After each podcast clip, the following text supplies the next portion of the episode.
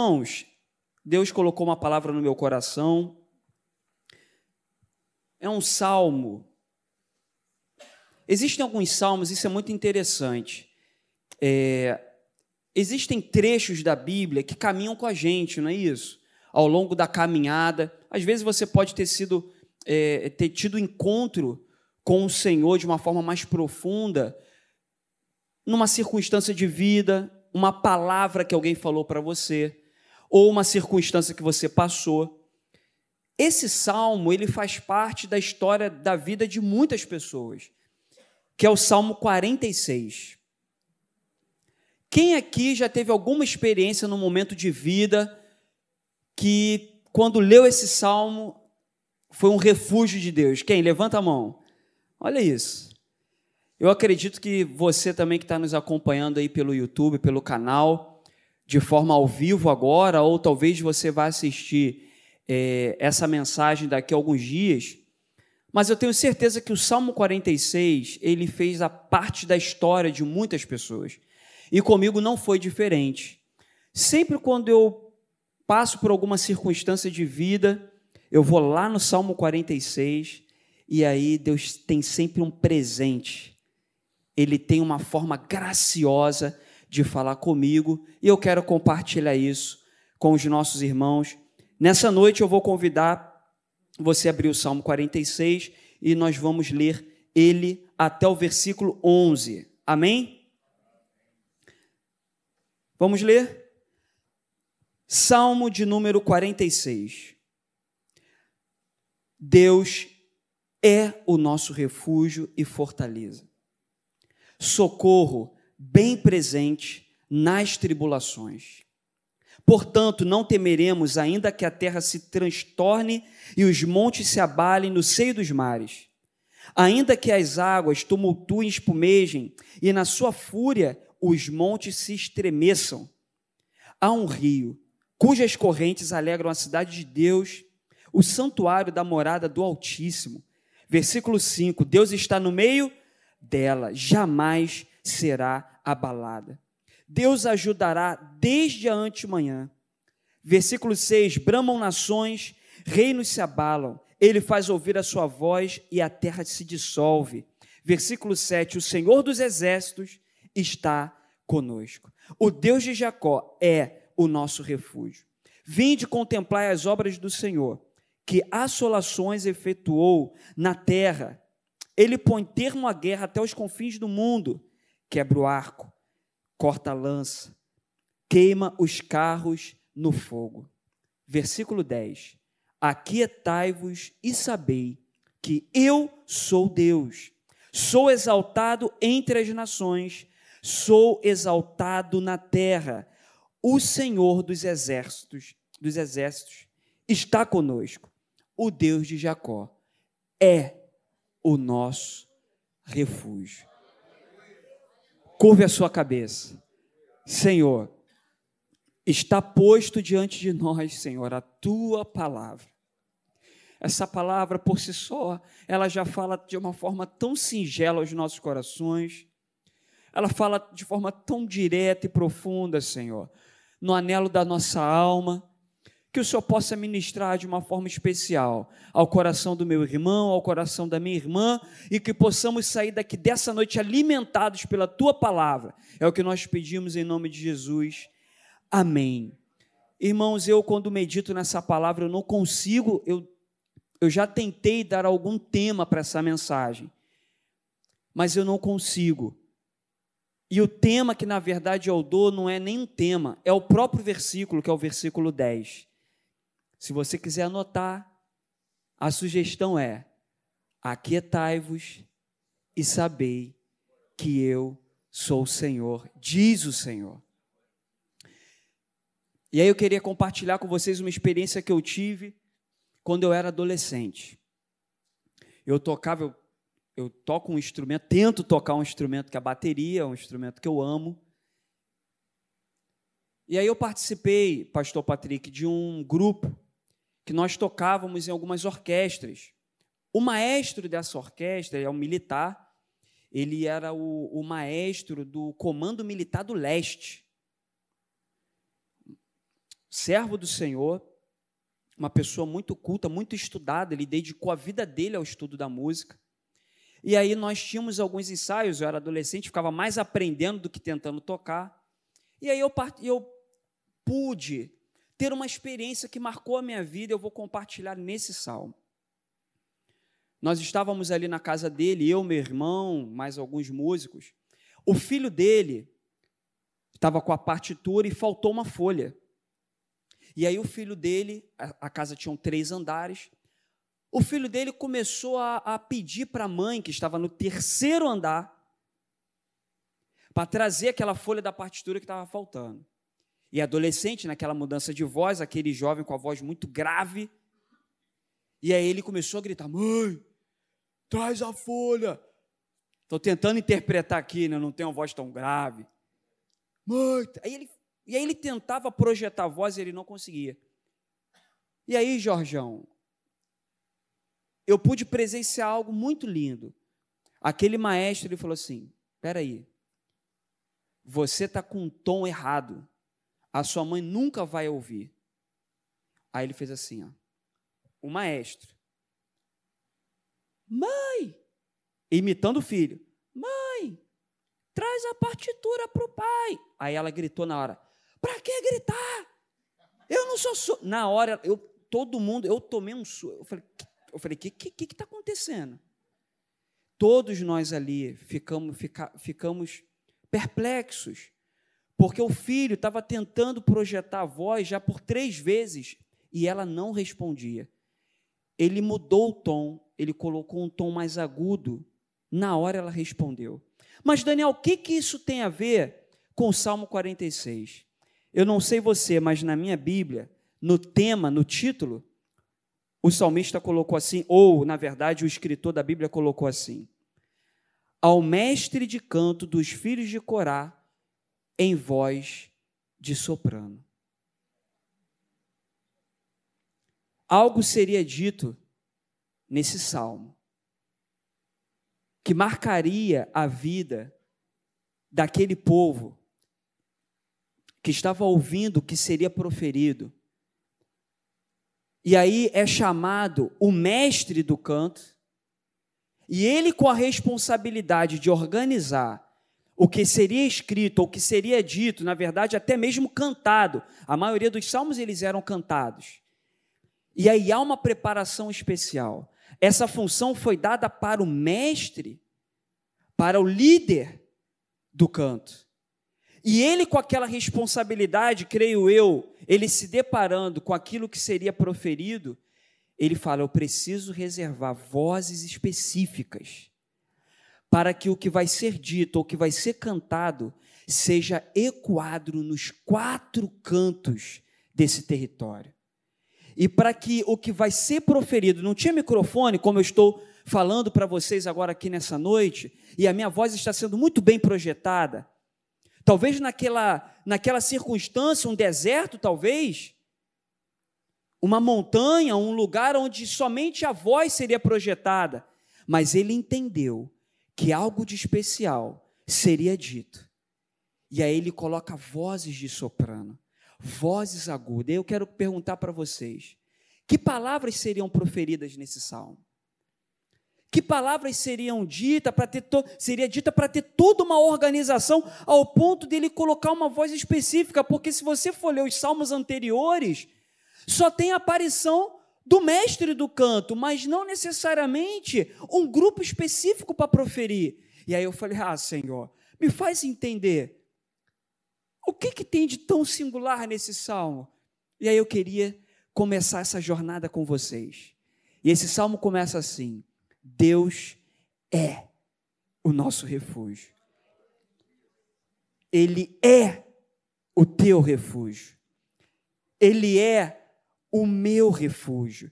Ele não será. O salmo poderia começar assim: ouçam, todos os povos, moradores de Israel, moradores de Jerusalém, o Deus de Jacó será o vosso refúgio já estaria até muito bom. Seria uma promessa maravilhosa. Creio eu, se eu recebesse uma promessa assim: Daniel, o Deus de Jacó será o teu refúgio, será o Deus do teu filho. eu já ficaria até por satisfeito, me recolhendo na minha pequena insignificância ou na minha grande insignificância. Mas aí esse salmo ele já começa com uma certeza para os nossos corações que o nosso Deus, ele é o nosso refúgio. E aí eu estudando esse salmo, eu vi que na verdade essa palavra Deus, ele vem com uma, uma palavra muito muito singela que é Elohim. Elohim é plural. Se fosse singular, ela Eloá. Eloá é singular. Elohim é plural. Por que esse salmo começa com plural? Pai, Filho, Espírito Santo. Esse salmo começa com toda a manifestação, dizendo que Ele, na sua plenitude, na sua grandeza, na sua potência, Pai, Filho, Espírito Santo, Ele é o nosso refúgio. O nosso Pai é o nosso refúgio, o nosso meigo Senhor Jesus é o nosso refúgio, o Espírito Santo de Deus que nos acompanha em toda a nossa trajetória, em toda a nossa carreira cristã, em toda a nossa circunstância de vida, ele é o nosso refúgio. Interessante aqui que eu acabei fazendo uma anotação. Martim Lutero, ele diz que esse era o salmo do coração dele. Martim Lutero, inclusive, ele faz até um hino muito conhecido como Castelo Forte, esse hino é muito cantado na reforma protestante. Castelo forte é o nosso Deus. Ele tira esse hino, inspirado no Salmo 46, e tem uma, uma frase de Martim Lutero que eu quero compartilhar com vocês, eu achei muito interessante.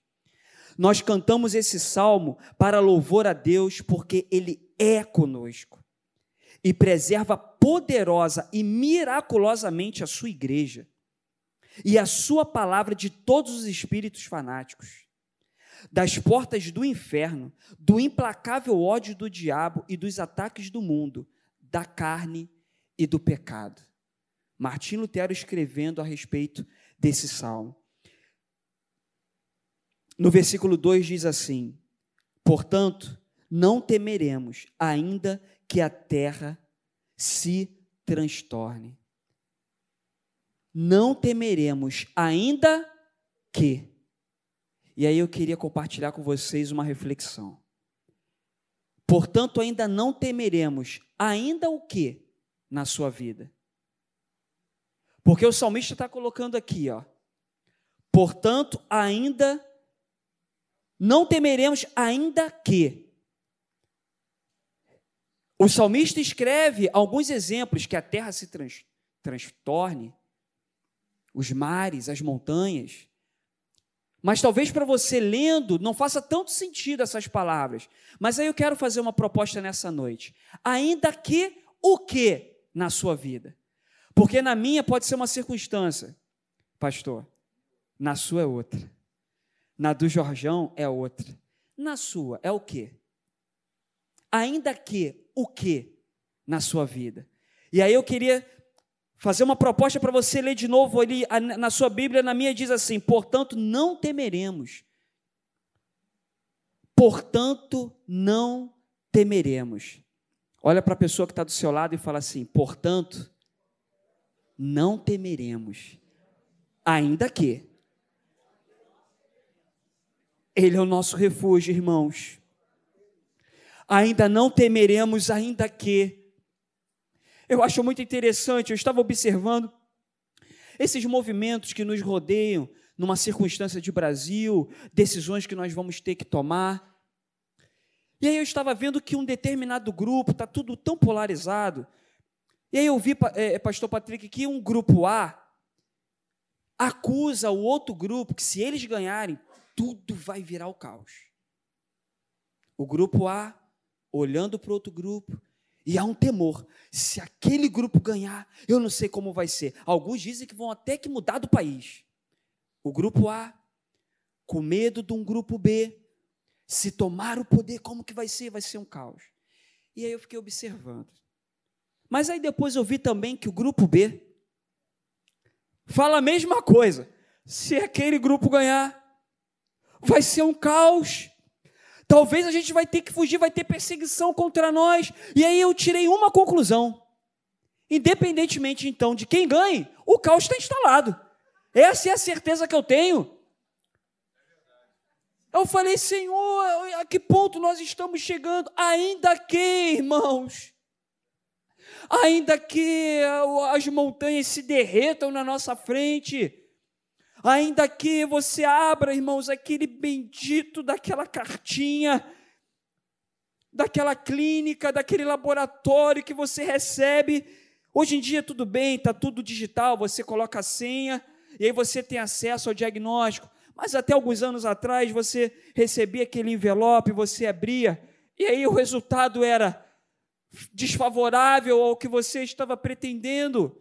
Ainda que, irmãos, ainda que as circunstâncias da nossa vida, da nossa família estejam desfavoráveis, ainda que o seu filho não esteja compreendendo as suas palavras e esteja talvez até mesmo te afrontando, ainda que, ainda que no seu trabalho, as notícias, os balanços, as demonstrações contábeis estejam dizendo tudo contrário, aí você está pensando assim: se continuar dessa forma, daqui a um ano essa empresa feche. Ainda que, irmãos, ainda que Deus é. Deus é, irmãos. Nós precisamos exercitar a nossa fé. Eu quero avançar aqui nessa reflexão. Tem uma outra reflexão interessante que diz assim: Eu quero compartilhar com vocês, de John Wesley. Quando ele fez uma observação do versículo 2, houve, irmãos, em 1750, na Inglaterra, um tremor de terra tão forte, tão forte, que o tsunami chegou aqui na costa do Brasil, no Nordeste. Alguns historiadores e pesquisadores dizem que por volta de 20 mil a 30 mil pessoas aqui no Brasil morreram.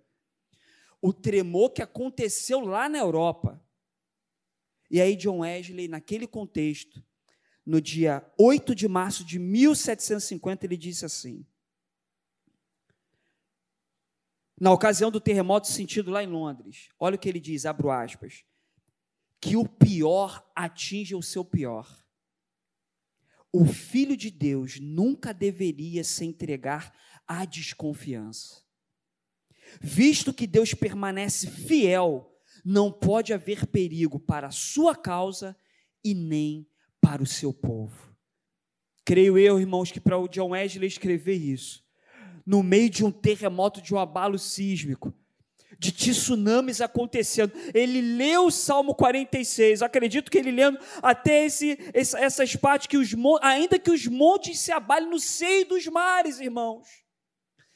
Ah, mas está tendo guerra na Ucrânia, está tendo guerra disso, é, é, é, circunstâncias, são catástrofes, é violência. Irmãos, ele falou assim: a confiança no Filho de Deus, no Filho do homem, não pode ser abalada. A nossa confiança em Deus nunca pode ser abalada, independentemente das circunstâncias. Quem sabe você hoje está um pouco cansado, isso acontece. Acontece com os pastores, com os seminaristas, com os diáconos, com os líderes. Nós não somos super-homens. O dia mal acontece. A questão, irmãos, não é a intensidade do dia mal. E o pastor Patrick foi tão feliz na oração. Ele falou que tem dia que o céu está de bronze. Tem dia que as nuvens, irmãos, estão escuras.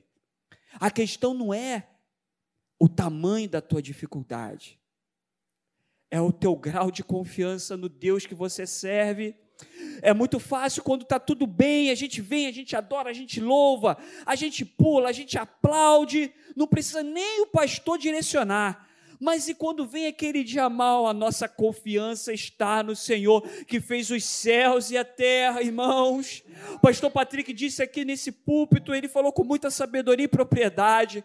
A palavra de Deus nos garante que a presença dele está no nosso meio independentemente se estamos aqui bem acomodados ou não, se temos microfone ou não, é a mesma presença que o John Wesley estava alertando aquele povo. Em 1750, ele falou assim: a confiança no nosso Deus nunca poderá ser abalada. No versículo 4 diz assim: há um rio. E aí eu meditando nessa parte, irmãos, o versículo é tão lindo, mas eu quero ficar só com esse trecho. Há um rio. Eu tenho algumas plantas lá em casa, minha esposa sabe. Eu estava com um vasinho de orquídea e ele é furado embaixo para a água não acumular, né? E aí eu vim, pastor Patrick, com uma água e coloquei. E aí eu fui colocando, colocando, colocando, daqui a pouco essa água chegou lá embaixo e começou a vazar. Irmãos, eu tinha acabado de ler esse salmo. Há um rio. Por onde esse rio passa, ele produz fertilidade, alegria, confiança, promessa, ele dignifica o homem, irmãos, porque nós somos tão pecadores, mas aonde esse rio passa dentro do meu ser, ele vai me dignificando como filho de Deus, como criatura dele. Daniel, mas que tem a ver esse vasinho de planta, irmãos? Enquanto esse rio vai entrando, ele vai se aprofundando. Se eu tivesse colocado só um dedinho de água, essa água não seria suficiente para chegar nem da metade daquele vaso. Mas a água do rio é tão abundante, ela é tão penetrante, que ela vai entrando no ser humano tão seco que nós somos. Mas ele vai entrando, ele vai se aprofundando, porque a água não fica no raso ela vai entrando e vai penetrando até o ponto dela transbordar, irmãos por onde esse rio passar na tua vida, no meu coração, nos nossos relacionamentos. Tenha paciência. Ah, Daniel, mas eu não estou vendo ainda transbordar. Está penetrando, irmãos. Às vezes o solo está tão seco que precisa mais água, mais água, e a água vai absorvendo, vai absorvendo, vai absorvendo, até uma hora que você vai ver ela chegando ali, já indo para um lado, indo para o outro, por onde o rio precisa passar na tua vida, irmãos. Por onde esse rio precisa passar? Eu sei algumas áreas que o rio do Senhor precisa passar. E eu estou pedindo, Senhor, vai transbordando, vai passando. Porque por onde esse rio passar, irmãos, eu fiz algumas anotações. Vai trazer vida, vai trazer alegria onde está triste, vai fazer florescer onde está seco, vai renovar as esperanças, vai trazer aquele sonho que você já colocou de lado às vezes sonhos que você colocou de lado porque o tempo passou tão rápido e você falou assim: eu não tenho mais idade para isso. Eu não tenho mais idade para isso. A palavra de Deus tem promessa para crianças. A palavra de Deus tem promessa para jovens e adolescentes. A palavra de Deus tem promessa para adulto. A palavra de Deus tem promessa para ancião, irmãos. A palavra de Deus tem promessa para todos, sabe por quê? Porque não é na condição humana, não é na minha idade, é no Espírito Santo que está habitando em mim, não é pelos meus méritos. Então não é pelos teus méritos que ele vai renovar os sonhos, é porque ele tem compromisso com a própria palavra dele. Aonde o Espírito Santo de Deus habita, irmãos, ali tem abundância de vida. Versículo 8: Vinde e contemplai. Não vou nem prosseguir. Vinde e contemplai. Às vezes a gente tem muitos olhares, pastor, para as dificuldades. Porque são muitas, não tem como a gente fugir. Eu não quero é, é, tentar passar por cima disso. Não tem como você ligar uma televisão de manhã e não ver que teve um assalto, que teve um sequestro, que teve um abuso contra uma criança, que teve tantas atrocidades. Não tem como a gente fugir disso. Mas a pergunta que eu quero fazer nessa noite, e aí eu convido aos nossos irmãos que também estão nos assistindo no YouTube. Para onde nós estamos colocando os nossos olhos, irmãos? Eu olho para os montes de onde me vem o socorro. O meu socorro vem do Senhor que fez os céus e a terra. E aí o salmista coloca também aqui no versículo 8: Vinde, ele está convocando, vinde. Isso é, uma, é, é, é um chamado, vinde e contemplai. Eu quero convidar você nessa noite, irmãos, a olhar para aquilo que te traz esperança e falar: Senhor, eu sei que eu estou passando por um momento difícil, mas há dez anos atrás eu passei por um maior do que esse, e eu passei por esse problema contigo, Senhor. Senhor, eu quero olhar para 20 anos atrás e me lembrar que naquele momento eu achei que estava tudo perdido, Mas, Senhor, o Senhor me fez passar por aquela adversidade, por que não agora? E aí eu quero fazer essa pergunta para os nossos irmãos nessa noite. Por que então não agora? Ele mudou? Responde aí no teu coração. Ele mudou? Ele foi o mesmo Deus quando você clamou pelo teu filho. Você achou que você nem ia ver os 10 anos de idade dele, os 15 anos. Talvez você já até casou teu filho e tua filha. Foi Deus que foi contigo. Por que então não agora? E quando você estava desempregado, com as contas se acumulando, você dobrou o teu joelho naquela madrugada, falou: Senhor, não sei o que eu vou fazer no dia seguinte. Oh, agora está tudo bem, está de carro novo, está trocando de carro, já tem até um recurso guardado na, na poupança, não, que está rendendo pouco, não vou fazer nem, nem propaganda. Já tem um dinheirinho guardado, fundo de garantia, usou para comprar um apartamento. Por que não se lembrar lá atrás, quando Versão atualizada, a maré estava braba. Quando não tinha nem um escorpião, não é isso? Quando não tinha nem uma, uma onça para tirar do bolso. Será que Deus mudou? Olhar e contemplar, versículo 8. Vinde e contemplai as obras do Senhor. Eu me lembro quando eu fiz um pedido para Deus, minha esposa está aqui. Eu falei assim: Senhor, Será que um dia eu vou ter uma casa própria no meu nome? E aí eu olhei, aí minha, minha esposa contou, falou assim: Daniel, minha mãe, antes de falecer, ela tinha um, um financiamento. Lembra dessa conversa, Patrícia? Difícil. A mãe da Patrícia, da minha esposa, faleceu, ainda estava com as prestações da casa. A mãe faleceu e não tinha conseguido nem quitar. E aí eu falei para o Senhor, Senhor, será que um dia eu vou ter condição de ter um imóvel no meu nome, no nosso nome? Irmãos, nada é impossível para Deus. Nada é impossível para Deus ele faz o mar abrir, ele faz trazer à tona o que não existe, ele traz vir a esperança que para quem já estava desesperançoso. Nós estamos aqui com o Jorgão que tem um testemunho tremendo de vida, que Deus resgatou e transformou, tem uma família linda, uma experiência com Cristo. Quem sabe está na hora da gente dobrar os nossos joelhos e falar assim: Senhor, quem sabe nessa noite eu vou reservar não para orar, para pedir, mas eu quero, Senhor, que o Senhor me traga a memória aquilo que eu já esqueci, Senhor.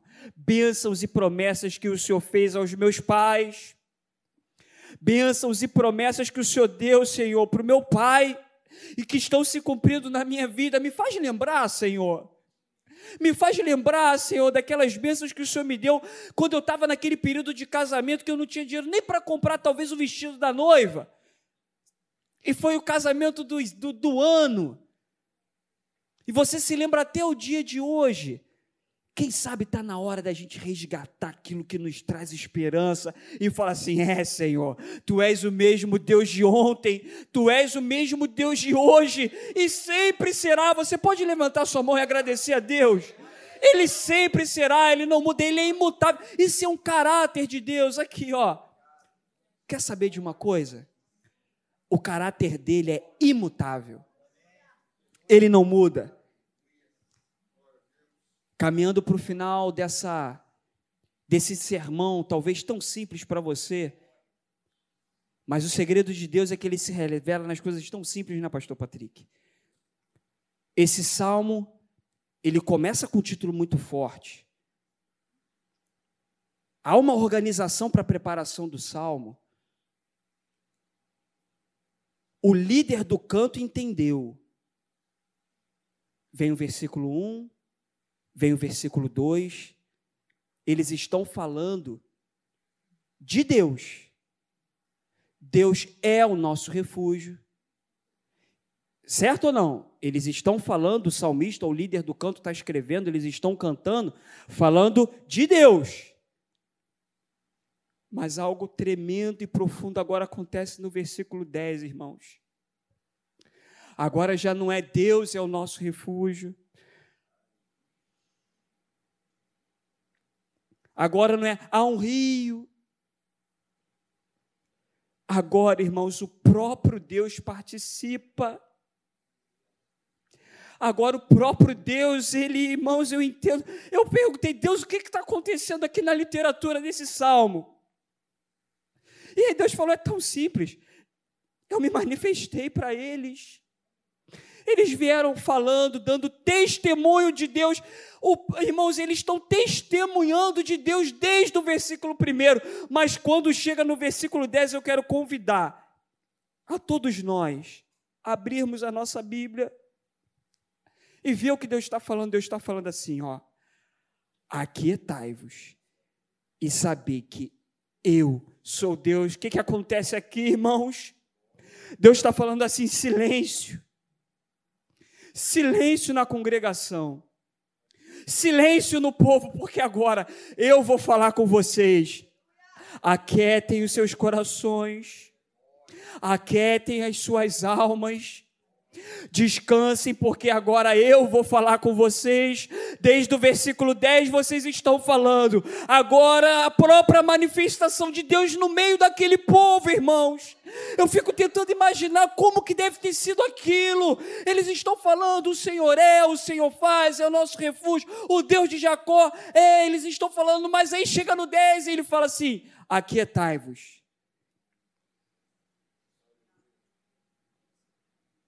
e sabei.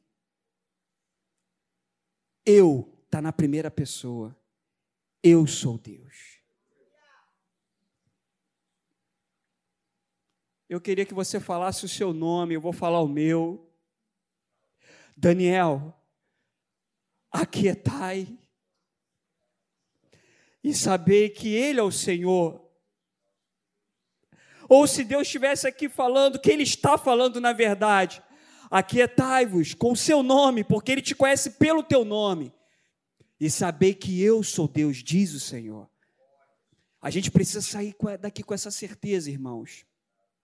E aí no versículo 11: O Senhor dos Exércitos está conosco. Aí eles voltam a falar. Deus só fala no 10, irmãos. Pastor Patrick é tão lindo. A gente fala, fala, o povo, irmão, não mudou nada, Jorjão, Patrícia. O povo, a gente sempre fala muito, né? Aí Deus, ele vem só no 10. Mas no 11 o povo volta. Eles reconhecem a grandeza de Deus e falam assim: O Senhor está. Ele acaba de falar com o povo no 10, irmãos. E o povo reconhece. Quando eles voltam para o 11, eles falam: Ele está aqui conosco. O Deus de Jacó é o nosso refúgio. Eu quero convidar vocês a ficarem de pé. Você pode ter essa certeza e falar assim: o Deus de Jacó está conosco, Ele está com você. Coloca a mão no seu coração e fala assim: o Deus de Jacó está comigo. Ele é o teu refúgio lá no Salmo 90, pastor Patrick. É tão interessante. É um salmo que ele é atribuído a Moisés. Moisés também fala: Tu és a minha morada. Jorge, lá no Salmo 90, é um salmo que ele é atribuído a Moisés. É dito assim, Jorge: Ó oh, Senhor, Tu és a minha morada. É Moisés falando nesse salmo. Sendo que lá, irmãos, quando, na época de Moisés não tinha um prédio assim. Eram tendas, irmãos, tendas. Por que, que Moisés está falando, tu és a minha morada?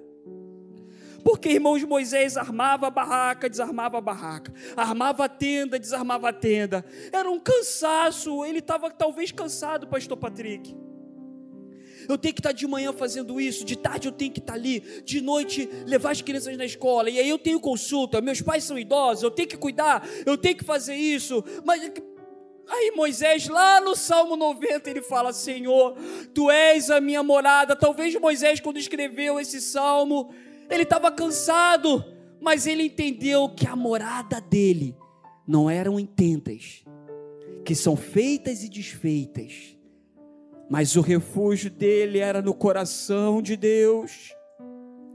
O refúgio dele estava aqui, ó, na palma da mão de Deus. Se o pastor Patrick me permitir, pastor, posso fazer uma oração? Você quer colocar as demandas da tua vida aqui, ó, na palma da mão, metaforicamente falando?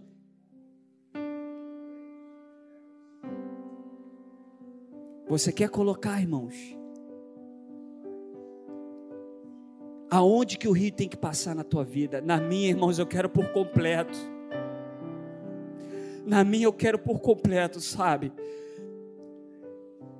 Na minha eu quero falar assim, Senhor, tu és o meu refúgio, tu és, é presente. Não é amanhã, não foi ontem, é agora. É aí no teu banco, é onde você está, é agora, é já. Não espera para amanhã, amanhã eu não sei nem se eu estou vivo. É agora, Senhor, tu és o meu refúgio, tu és a minha resposta, tu és a minha morada, Senhor. E aí ele vai falar assim para você: aquieta o seu coração. Quem sabe o maior milagre que você vai sair daqui nessa noite seja o descanso para a tua alma. Talvez o maior milagre que você vai sair daqui dessa noite, sabe, sabe, seja, sabe o que, irmãos? O milagre da paciência. Aquietai-vos e sabei que eu sou Deus.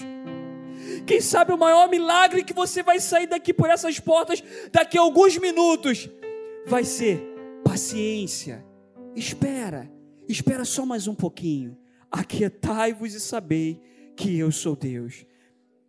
Coloque a mão no seu coração porque nós vamos orar. Senhor, quanto tempo esse salmo foi escrito, Pai? E ele é tão atual, Senhor. Ele é tão atual porque nas nossas circunstâncias, Pai, cada um tem as suas demandas, cada um tem as suas aflições, as rotinas da vida, Pai mas essa palavra ela é tão penetrante que ela alcança todos. O meu irmão que está ali vendo pela internet, pelo YouTube, aquietai-vos.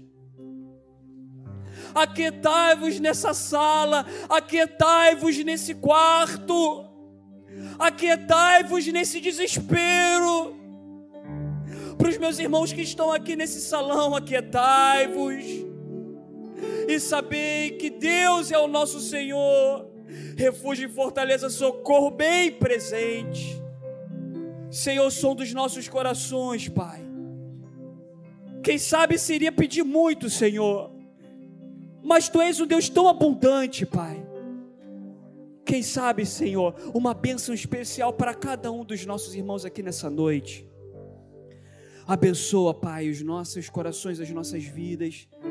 Que a presença do Teu Espírito nunca se aparte de nós, Senhor e que possamos continuar fiéis a Ti, Senhor, Aleluia. até aquele grande dia, em nome de Jesus. Amém.